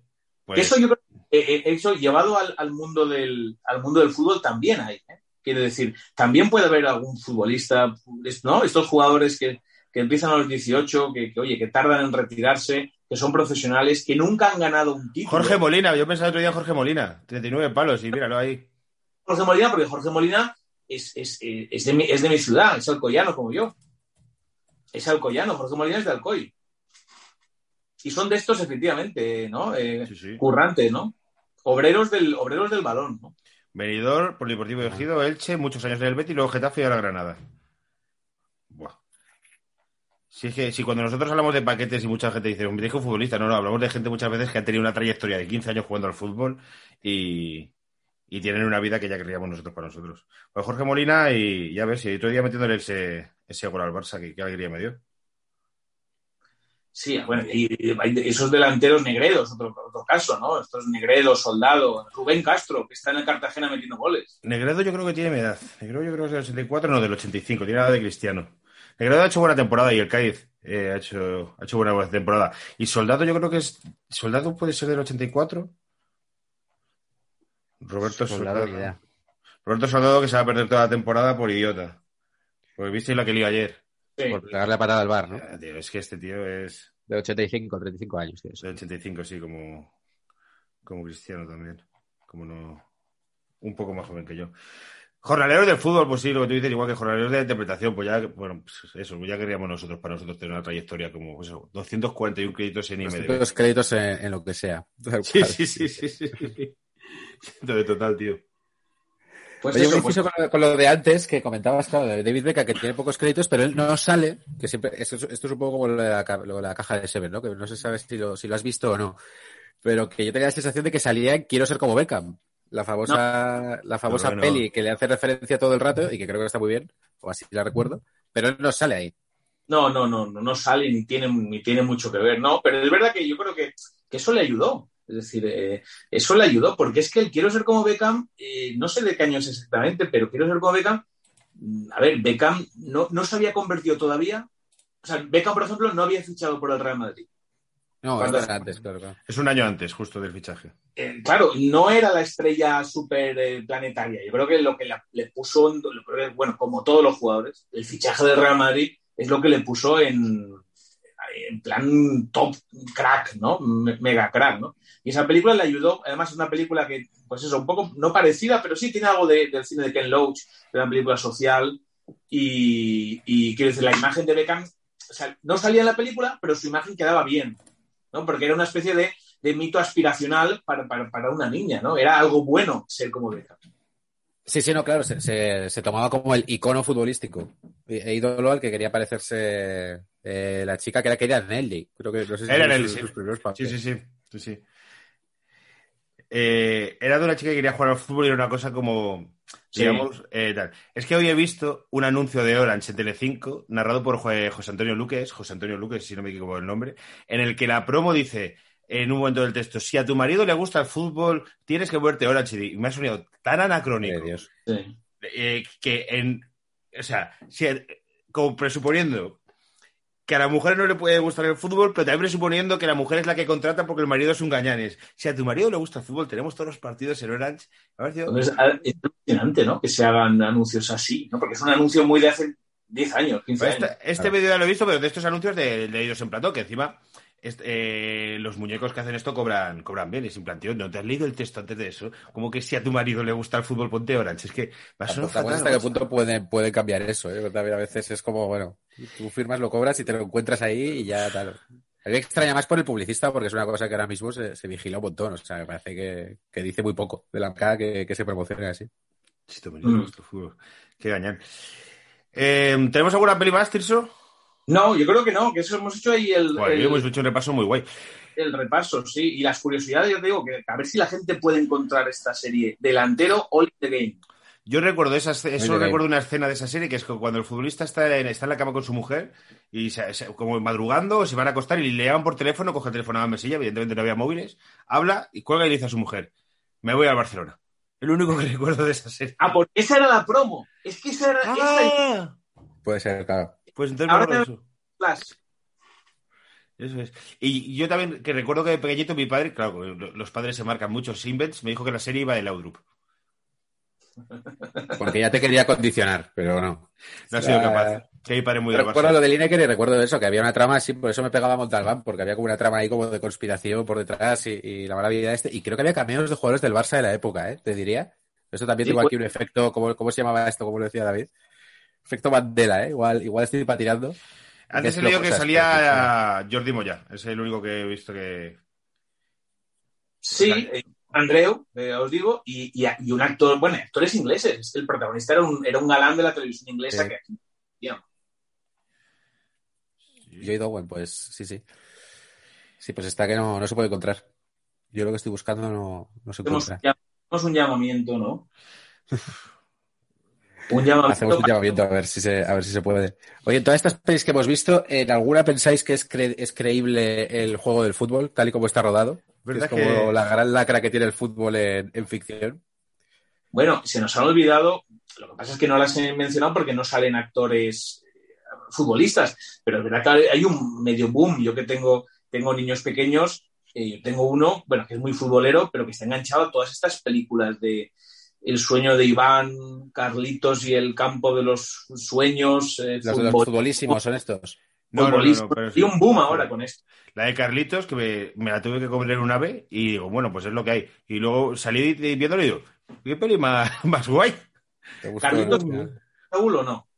Es, es de la que sale Raúl, sí. Es que eso ya me condicionaba como para ponerme una Claro. predisposición buena con la película.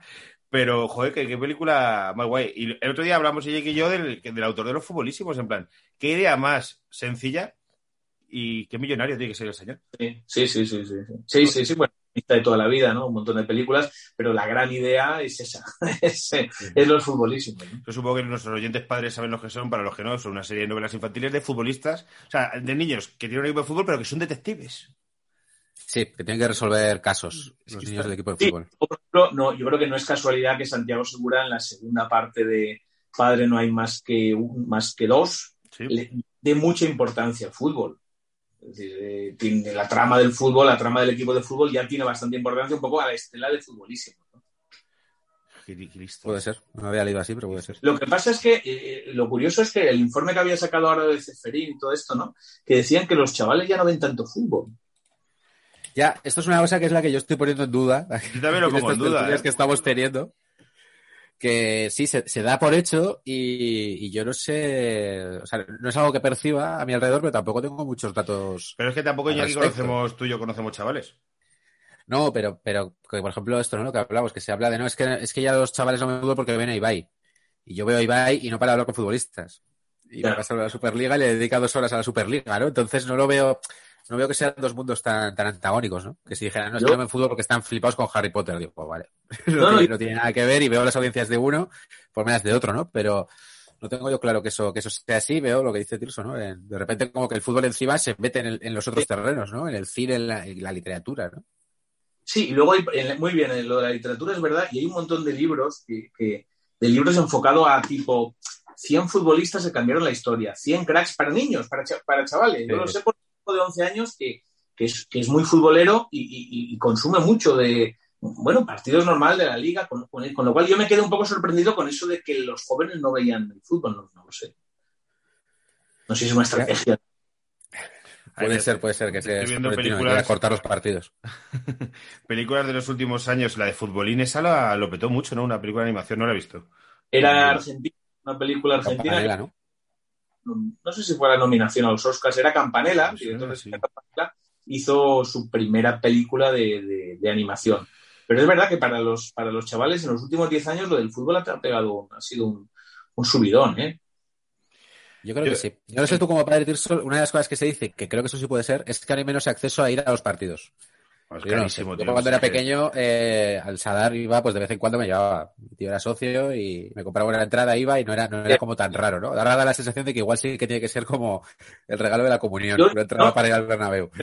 Y yo no sé, a lo mejor en, en provincias, ¿no? Que es lo que se dice, si, no sé si en Pamplona, supongo que también se habrá sido cada vez más inaccesible, ¿no? Que, que los precios han subido para, para todos, ¿no? A nivel general, de tipo Madrid o lo que sea, ¿no? Pero es, eh, es complicado. Es compli- Uno, un padre que, no sé, tenga dos niños y que quiera ir, es, es bastante complicado por precios y, y por disponibilidad, ¿no? Claro, Claro. Eh, entrada para, para los socios y... Claro, que no, no siempre. Bueno, la televisión la ha sustituido, ¿no? Y ahí están, ahí la, la prueba es las audiencias, ¿no? Las audiencias de, de partidos eh, de, de televisión mm, eh, son, son muy altas, ¿no? Incluso aunque se vean por Movistar o de pago, ¿no? Es decir, son muy altas, ¿no?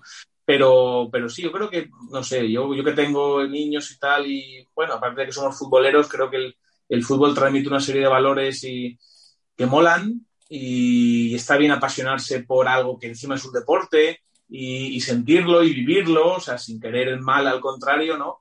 Pero, pero bueno, una ilusión, ¿no? Yo, yo por ejemplo, el, el- el mejor viaje que, que- que he hecho con, que he hecho con mis hijos fue una suerte, una, una- una- suerte, pero eso siempre mi hijo, sobre todo mi hijo tenía nueve años, ¿no? El otro de tres no se enteró de nada, pero el de nueve años siempre lo llevará que, que- que fue al palco de Old Trafford, ¿no? A ver un, Guau. un partido con, con De Gea, con bueno, esa, esa, ese fin de semana, pero ese, par- ese partido, el, el ir allí, el poder conocer a los jugadores, al entrenador que era esto hace un par de, un par de años, ¿no?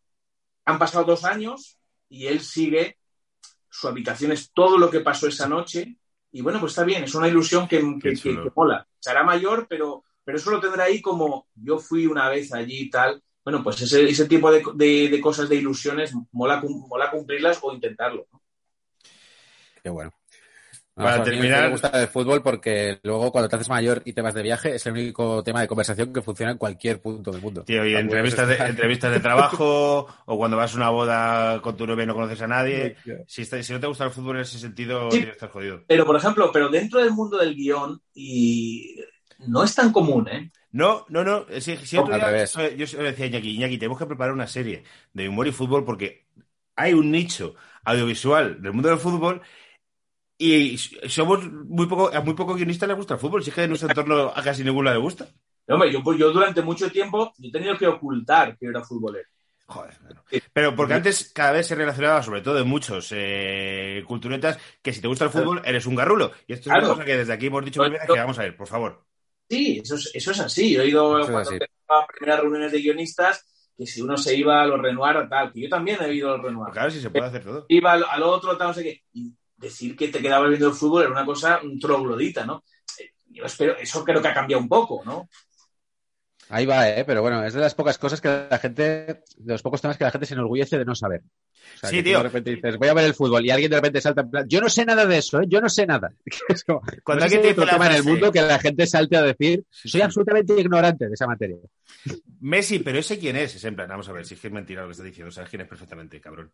Te voy a decir de qué quieres decir. Es que es. que- que- que senti- Además, cada vez hay más eh, alta cultura relacionada al fútbol. Gente que escribe muy bien, que puedes leer literatura sobre fútbol cojonuda. Y, y es en plan, si es que, como voy a decir, tú un tío como Martín Perarnau, que, eh, que es un intelectual, que es un loco del fútbol, o Nick Horby, que es un intelectual, que es un loco del fútbol, y dices, es que cuántos hay. El mismo Manuel Vázquez Voltaban, otro intelectual. Y dices, pues que son gente que le gusta. De, de Nick Horby sí que habría que destacar esa película, no salían, no salían futbolistas. Aquí en. España creo que se llama Fuera de Juego, creo.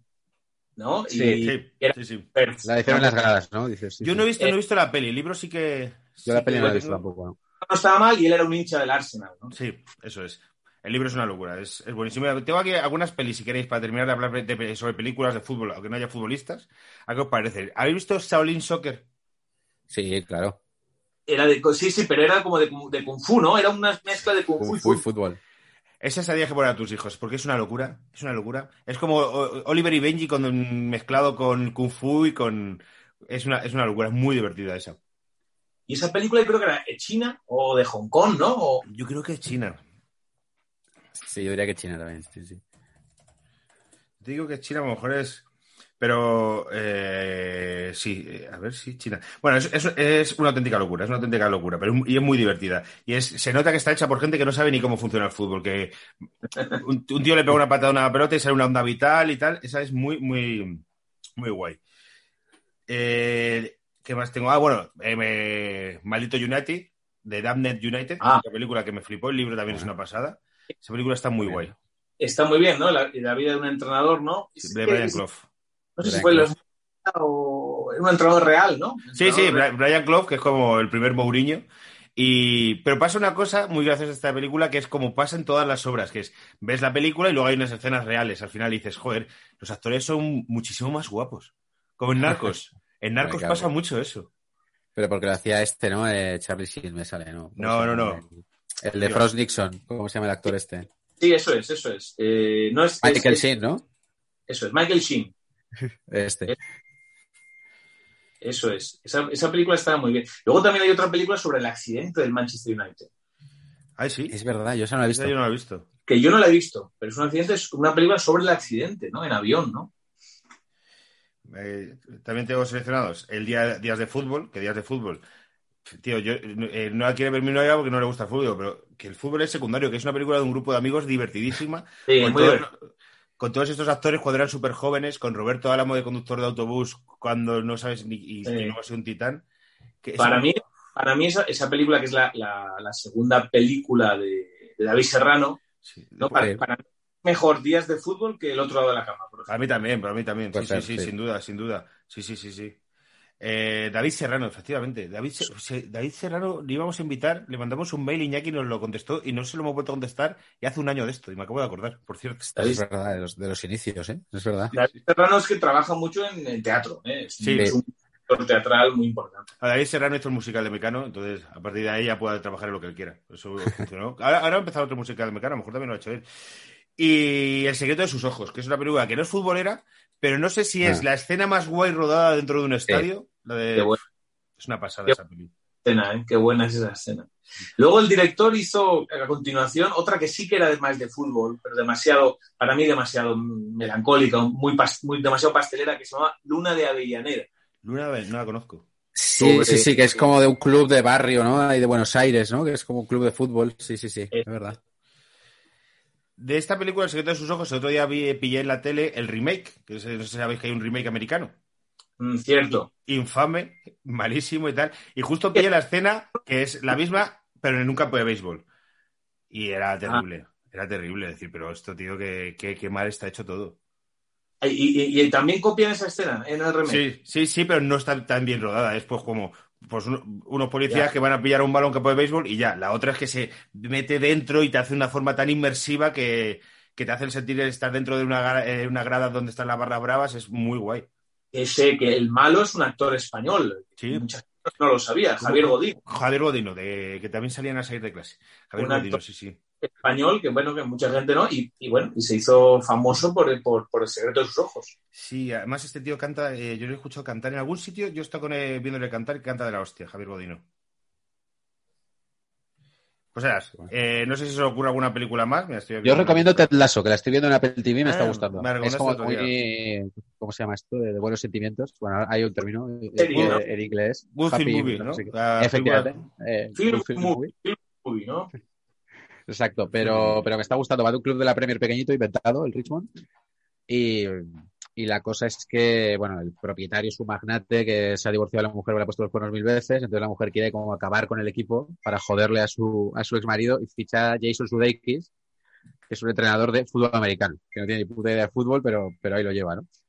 Y bueno, o sea, pintaba muy loca, pero Jason Sudeikis está muy bien. Es como, como muy amable y tal, pero es verdad que, bueno, dentro de que las escenas de fútbol no, no funcionan muy bien, pero lo que es el interior del vestuario eh, sí que refleja bastante bien o sea, los, los tópicos por lo menos que sabemos de fútbol. El equipo, hay, hay un tío veterano muy violento que se llama Roy Kent, claramente inspirado en Roy King, y luego como el guaperas más metrosexual tipo cristiano y tal, bueno, eh, os recomiendo que le echéis un ojo. Ah, a porque entrenar un yo pensaba que Ted Lasso era una serie de que entrenaba un equipo infantil. O sea, entrenaba un equipo de verdad.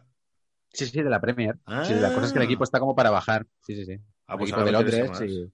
Ah, pues Sí, habrá, sí. habrá que verla, ¿no? Y de la Premier recomendar, aunque lo hemos hablado antes, el documental de, de Sunderland. Sí, lo he visto. Eran dos temporadas, Es me que equivocaba yo. Dos, temporadas. Sunderland y Buenísimo, la de... buenísimo. Y luego hicieron otro, bueno, para mí inferior, sobre el Leeds, con Bielsa, Sí, con la llegada de Bielsa. Yo sí vi como el primero o el segundo. Sí, sí, sí. que, que también es interesante, pero el de Sunderland es alucinante porque parece realmente una película, ¿no? Y te cuentan todo lo que es Sunderland. Es- está muy bien, ¿no? Está muy bien. En Es más el España, espíritu del equipo, ¿no? El, el de Leeds es una especie de elegía a Marcelo Bielsa, ¿no? Es como, Sí. oh, Dios mío, va a llegar aquí el sabio, tal, no sé qué, que está bien, ¿eh? yo, yo soy de Bielsa, pero... Yo- me da mucha pereza eh, a lo que votar. tiene que ver con Bielsa a mí.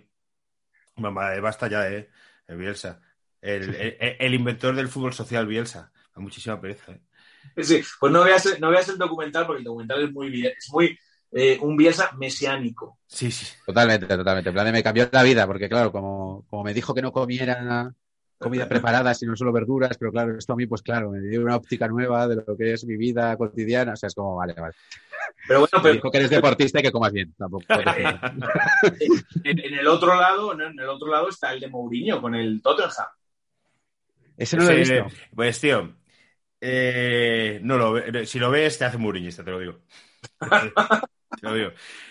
es que mola mucho. Y que el otro día alguien me decía en comentarios, no sé cómo una persona inteligente como tú puede ser muriñista. Es en plan, no, yo no es que sea muriñista, pero sí reconozco que el segundo año de Mourinho fue la hostia y que Mourinho cambió un paradigma en el Real Madrid y que luego eh, se tuvo que ir porque el tercer año fue muy malo. Pero yo sí reconozco lo que hizo Mourinho. Pero viendo el documental de Guerra de Clásicos, sales diciendo, es que ahora mismo salgo a la calle y mato por Mourinho.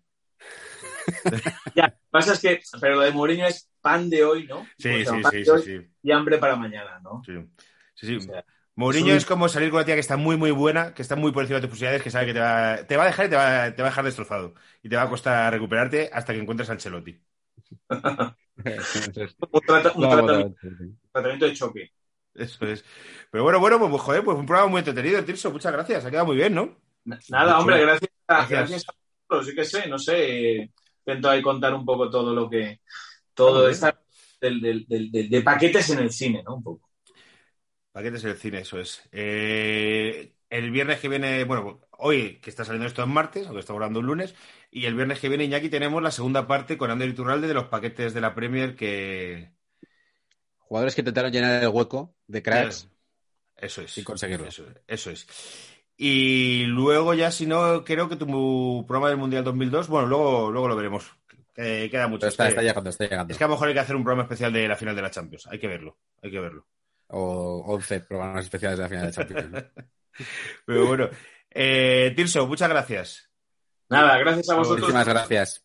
Me lo he pasado fenomenal. Joder, ¿eh? y nosotros, ha sido muy Guay. guay. Y nosotros también. Bueno, chicos, gracias. gracias. Hasta Chao. luego. Próxima.